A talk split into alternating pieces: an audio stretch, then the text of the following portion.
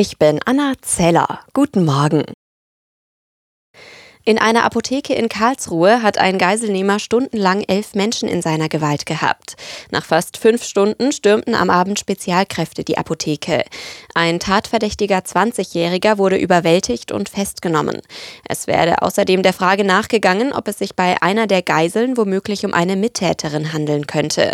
Nach ersten Erkenntnissen wurde niemand körperlich verletzt. Nach der Amoktat in Hamburg fordern SPD und Grüne eine Reform des Waffenrechts. Die Voraussetzungen dafür, eine waffenrechtliche Erlaubnis zu bekommen, müssten verschärft werden. Das sagt die parlamentarische Geschäftsführerin der Grünen Bundestagsfraktion, Mihalic, dem Redaktionsnetzwerk Deutschland. Jäger, Sammler und auch Sportschützen können Waffenbesitzkarten beantragen. Wer unter 25 ist, muss ein psychologisches Gutachten vorlegen. Das sollte auch bei Älteren gelten, sagt Mihalic. Außerdem sollte regelmäßig überprüft werden, ob jemand geeignet ist, Waffen zu besitzen. SPD-Innenexperte Hartmann fordert einen besseren Datenaustausch von Behörden. Die Waffenbehörde hatte den Täter, der Sportschütze war, erst kürzlich überprüft nach einem anonymen Hinweis, dass er psychisch krank sei.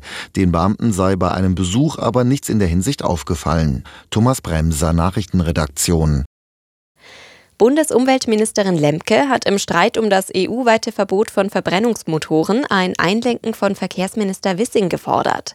Deutschland sollte auf europäischer Ebene verlässlich agieren und zu seinen Zusagen stehen, sagte Lemke dem Redaktionsnetzwerk Deutschland.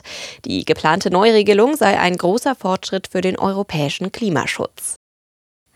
Im Streit um US-Subventionen für grüne Technologien haben sich die EU und USA angenähert. Man wolle unverzüglich ein Abkommen für Mineralien für Autobatterien aushandeln. Das kündigten US-Präsident Biden und EU-Kommissionschefin von der Leyen an. Dadurch sollen Steuernachteile für europäische Unternehmen in den USA wegfallen. Befreiungsschlag im Abstiegskampf der Fußball-Bundesliga für Bochum. Der VfL hat zum Auftakt des 24. Spieltags in Köln mit 2 zu 0 gewonnen. Es war der erste Sieg nach zuvor vier Niederlagen am Stück, jeweils ohne Torerfolg. Damit kletterte Bochum vorerst vom letzten auf den 14. Tabellenplatz.